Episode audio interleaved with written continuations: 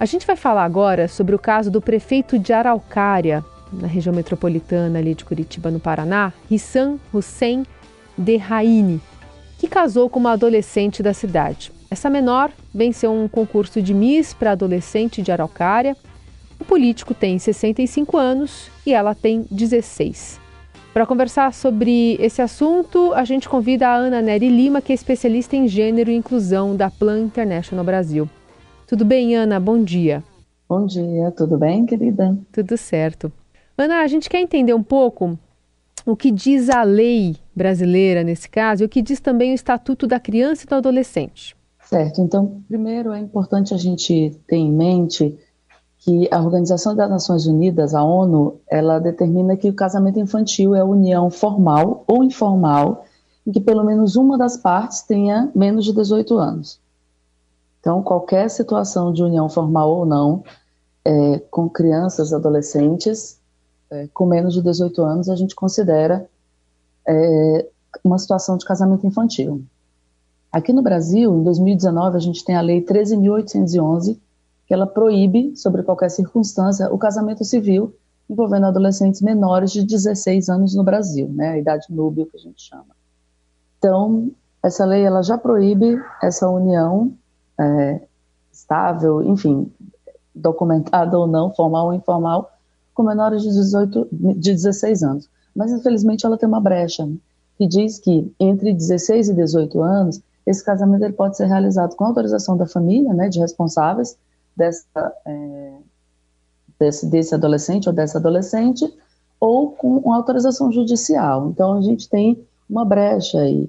E aí, o que a gente pensa, né, o que a gente fala, também nesse sentido, e o que está uh, ah, no ECA e no artigo 217 da Constituição, é que é o dever da família, da comunidade, da sociedade, do poder público de assegurar, e aí a gente fala, né, com absoluta prioridade, a lei, ela destaca isso, com absoluta prioridade, a efetivação dos direitos referentes à saúde, à alimentação, à educação, ao esporte, lazer, à proteção, à dignidade, respeito à liberdade, à convivência familiar, comunitária, de crianças e adolescentes. Então, a gente considera, isso é considerado uma violação de direito, que é uma violação de direito do adolescente, que é toda e qualquer situação que ameaça ou viole os direitos dessas crianças ou de adolescentes em decorrência de uma ação de omissão de responsáveis, das famílias, da sociedade, do Estado, enfim. Então, uh, é uma situação, né, um fenômeno de, de casamento infantil, que inclusive, em números absolutos, o país é o quinto lugar no ranking mundial, né? A gente só está atrás da Etiópia, da Nigéria, de Bangladesh, da Índia. É, é muito normalizado. Aliás, essa notícia viralizou é, muito mais porque no dia seguinte ao casamento o prefeito nomeou a sogra como secretária municipal de cultura, uma tia Sim. também acho que ganhou um cargo ali comissionado, porque o fato em si de casar com uma adolescente é quase, quase passou batido ali, né?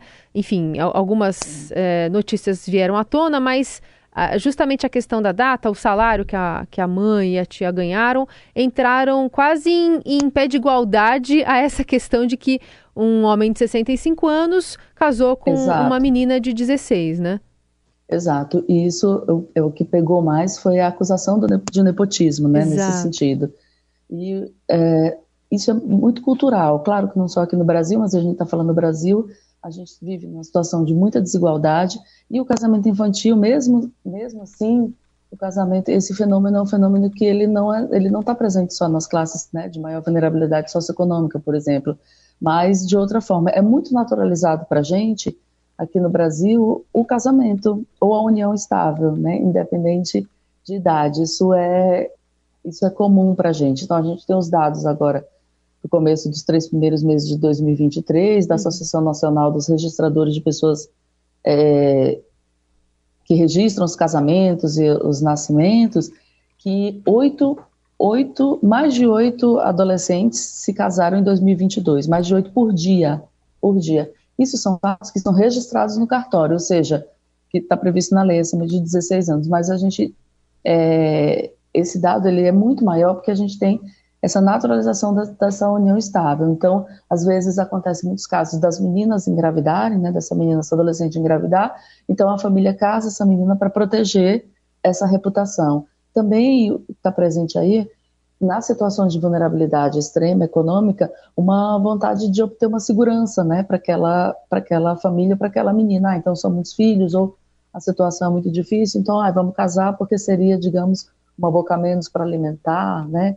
E também o que você fala muito interessante, que é o que está por trás disso é uma cultura, né, também machista, onde os homens costumam querer se casar com meninas mais jovens. Isso é muito comum. Então, homens mais velhos se casam com meninas mais jovens por considerá-las mais bonitas, mais atraentes e também porque o que está por trás do pano de fundo disso é uma relação de poder muito desigual, né? Onde você barganha as questões. Então, uma adolescente que tem as habilidades socioemocionais ainda se desenvolvendo, ela está numa relação de poder muito desigual, às vezes não só econômica, mas muito desigual nessa perspectiva com uma pessoa que tem mais de 40 anos, de, de 50, né, às vezes até mais de 30. Então, são todos esses fatores e por isso é um, um fenômeno muito naturalizado na nossa cultura. E você traz essa discrepância de poder, né? Que de fato a gente está falando, porque normalmente é esse homem que tem um poder aquisitivo maior, não necessariamente, mas é, geralmente ele já tem mais idade, então ele tem uma maturidade, talvez uma carreira mais consolidada, já teve possibilidade de estudo. Essa, essa menina muitas vezes pode ter esse direito do, do acesso à educação cerceado, às vezes pode é, ter uma gravidez precoce e, e ficar refém desse relacionamento pela questão financeira que seja para trazer essa essa melhora da qualidade de vida, digamos assim, para essa família, né? Pensando é, de como esse homem pode prover também a família dela e ela pode se sentir impelida a fazer isso como uma forma de agradar Sim. a família, não? Ótimo, você trouxe exatamente os pontos super importantes, que são os principais efeitos do casamento infantil mesmo, desse fenômeno. E um deles, os principais, são os atrasos e desafios educacionais e profissionais que essa menina poderá ter, né? Sobretudo a evasão escolar. Então, dependendo da situação econômica, a menina deixa de ir à escola, porque também é uma questão cultural que a menina, né, a jovem, a mulher, ela, ela seja responsável pelas tarefas domésticas, pelo cuidado com a casa, cuidado com a família. E mesmo que essa menina tenha alguma condição, isso prejudica ou retarda a sua entrada no mercado profissional, por exemplo, a possibilidade dela ter uma carreira, de ter escolhas e não se sentir coagida também a fazer essas escolhas. Então, também uma gravidez não intencional, como você bem citou, né, ainda no, numa, numa idade muito, muito jovem. A exposição às violências, então isso que você falou é muito interessante, porque se ela tem um poder econômico, econômico inferior, é claro que ela pode sofrer não só a violência patrimonial, como uma pressão também, uma pressão para que ela acabe se sujeitando a certas coisas nessa relação por conta dessa situação, é, dessa relação de poder. E isso que você falou é muito interessante. Então, é comprovado, claro, que as adolescentes, né, meninas, meninos, enfim, os adolescentes estão em processo de construção e consolidação de si, né? Então, as habilidades socioemocionais, culturais, até é, questões físicas estão se desenvolvendo nessa, nessa idade, né, nessa faixa etária. Então, é preciso que a, a gente enxergue isso como um fenômeno que, que causa estranheza, porque é, isso causa muitas consequências para o futuro dessas meninas, sobretudo as meninas nessa média de 15 a 17 anos, sobretudo meninas negras, que são as mais afetadas por esse fenômeno. Isso quer te perguntar, qual que é, existe dados que é, determinem é, a, a, talvez a, a, possibilidade de interferência de um casamento precoce na vida de meninas é, negras, por exemplo, e brancas? É, a gente tem esses fenômenos que a gente falou aqui, né, sobretudo a desigualdade econômica é muito presente no nosso país, mas a gente também tem uma questão cultural muito forte. É claro, quando a gente está falando de desigualdades, e a maioria da população do nosso país são de mulheres, mulheres negras, é, infelizmente, a, quem está na ponta, né, quem está nessa base da pirâmide é que sofre mais com esses fenômenos. E, de certa forma, ele, o, casal, o, casamento infantil ele não é um fenômeno que está ligado só a uma questão de classe. Uhum. Mas é, quem mais sofre de, com esse fenômeno são as meninas e as meninas que estão numa situação de pobreza, né, de vulnerabilidade econômica, sobretudo. E que, infelizmente, são meninas negras. E daí a gente precisa pensar muito numa perspectiva de trazer luz sobre esse tema para que a gente tente desconstruir essa ideia de que ah, isso não é comum, é assim mesmo, né? Não tem problema, é melhor que a menina é, se case do que fique numa situação de é, exposição, né, de que seja criticada. Então, isso também, o pano de fundo disso, é um controle é, dessa sexualidade, é um controle dessas meninas, né, e dos seus corpos. E aí a gente precisa desconstruir isso, né? trabalhar, colocar luz. É importante que esse tema venha à tona para a gente perceber, causar que causa estranheza e para a gente colocar isso à luz. Olha, não é comum, a gente precisa trabalhar uma educação dessas meninas, mas também das famílias, da sociedade. As políticas públicas precisam olhar para esse fenômeno para que a gente tenha uma educação melhor, para que essas meninas elas tenham condição de escolhas. Então, ai, mas estão ah, a demonização do casamento e tal. O que a gente fala é que não, essas meninas, adolescentes, elas precisam ter escolhas ao invés de somente dessa escolha, ah, não, a minha única solução, a minha única salvação, entre aspas, é, é me casar. Não, ela pode viajar, ela pode estudar, ela pode fazer um curso, ela pode fazer um intercâmbio, é, em, dentre várias, ela precisa ter várias opções é, de escolha na, na, na, sua vida, né? Para que essa não seja a única escolha possível para ela. Uhum. Você traz esse tema que é muito importante, né? O controle da sexualidade é, dessas crianças pelas famílias, como forma de uhum. Até encarar às vezes muito mais o, o o amadurecimento dessa jovem, dessa adolescente, como um problema do que uma questão inerente a ela estar tá crescendo e se descobrindo e namorando, Exato. né, ou ficando solteira, e como a família nesse sentido, especialmente as mais tradicionais e, e não só, né, como você mencionou, a gente está dentro de um uhum. sistema machista que prefere então passar essa menina para a mão de um homem, entre aspas, responsável pela vida dela, e aí você transfere a responsabilidade sem dar essa oportunidade da, da jovem se conhecer e tomar suas próprias decisões sobre a sua, a sua vida, né? O que, que ela vai fazer, que escolhas ela vai, vai adotar. Isso é, é muito, muito ainda algo cultural e difícil ainda, né, de passar. A gente está vendo tantas pautas nesse, nesse sentido no noticiário é, e todas elas meio que batem nessa tecla, né? Exato. Tratar sobre o tema de saúde sexual, saúde reprodutiva, direitos sexuais, direitos reprodutivos nas escolas, nas famílias, nos ambientes, mas sobretudo nas escolas, é fundamental. A gente está falando aí também dessa criança, desse adolescente, desse jovem, de também pensar na sua autoproteção de conhecer o seu corpo, de conhecer o que está acontecendo né, no, no, seu processo, e de tentar identificar, inclusive, é importante que a gente trabalhe é, esses pontos, a gente tentar, inclusive, é, dessas crianças terem a consciência de poderem se autoprotegerem, né, de identificar, por exemplo, se sofrem violências, algum tipo de violência, abuso sexual, inclusive é, dentro de casa ou de pessoas próximas.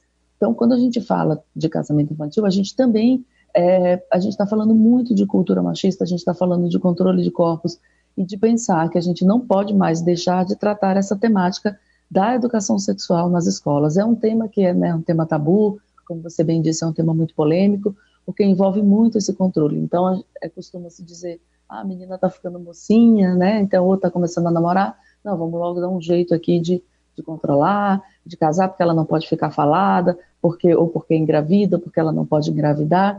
Então, sem antes dar a possibilidade dessa menina ter informações qualificadas para fazer escolhas conscientes e positivas em relação à sua vida, inclusive à sua saúde. Então, é preciso que a gente é, tenha um aparato e que a gente fale sobre essa temática da sexualidade, dos direitos que as meninas, meninos, os adolescentes conheçam sobre seus direitos sexuais e reprodutivos, sobre métodos contraceptivos, sobre as consequências, para que possam tomar decisões positivas em relação sobretudo a sua saúde, mas também de identificar situações é, de violência, por exemplo, identificar situações que não lhes são é, que não são positivas, que não são boas para suas vidas, né? E ter essas possibilidades de escolha. Então isso é um tema, foi muito bom você ter trazido isso, porque é um tema que a gente não pode mais não tratar. Muito bom. Essa conversa com a especialista em gênero e inclusão da Plan International Brasil, uma ONG que promove os direitos das crianças e a igualdade para as meninas, Ana Nery Lima. Obrigada, viu, Ana, pela conversa aqui conosco. Um bom dia para você. Obrigada a você, querida. Tchau. Até mais. Até a reboque dessa conversa que a gente teve com ela, a gente traz aqui a manifestação de ontem de, enfim, mais uma uma manifestação de uma bancada conservadora lá em Brasília, o, o, ministro dos Direitos Humanos e da Cidadania, Silvio Almeida, foi aplaudido de pé durante uma sessão no Senado ontem, quando se recusou a receber dos senadores Eduardo Girão e Damares Alves a suposta réplica de um feto. A entidade, a, o embate entre Almeida e Girão ocorreu durante a sessão em que o ministro apresentava à Comissão de Direitos Humanos ao Senado as prioridades da pasta para os próximos anos. Aproveitar aqui, já que a gente entrou na questão da dignidade humana, e vou materializar a entrega dessa criança com 11 semanas de gestação. Doutor Girão, por favor, eu vou pedir uma coisa. Eu não quero receber isso por um motivo muito simples. Eu vou ser pai agora. E eu sei muito bem o que significa isso. Isso, para mim, é uma performance que eu repudi profundamente, com todo respeito. É uma exploração inaceitável de um problema muito sério que eu tenho no país. Em nome da minha filha que vai nascer, eu me recuso a receber isso aí. Ok, a posição do ministro está dada. Em nome da minha filha, não vou receber. Isso é um escárnio. Não vou receber. Eu peço a. Senador, e falo com muito respeito, Tá. respeitando o seu cargo, eu não vou aceitar esse tipo de coisa. Eu sou um homem sério. E acredito que o senhor também seja. Esse tipo de performance aqui não é o que condiz com a minha maneira de ver a política. Eu respeito, eu respeito Ok, a sua. senador Girão. Peço que o senhor me respeite. É. Se o senhor fazer uma pergunta séria, eu vou responder com o maior prazer. Tá. Mas esse tipo de performance é inaceitável. Tá aí a manifestação do ministro, que foi aplaudido né, pelos presentes quando se recusou a entrar nessa performance de Girão e de Damares. Damares, inclusive, quanto ministra, né, agiu para impedir que uma menina de 10 anos que engravidou após estupro pudesse abortar. Estava falando sobre controle de corpos aqui, mas aí, nesse caso, até respaldado pelo Supremo Tribunal Federal, não é uma questão mais de de, de decisão. A operação é, coordenada pela ministra tinha como objetivo transferir essa criança lá de São Mateus, no Espírito Santo, onde ela vivia, para um hospital em São Paulo, onde aguardaria a evolução da gestação e teria o bebê, apesar do risco de vida para a menina.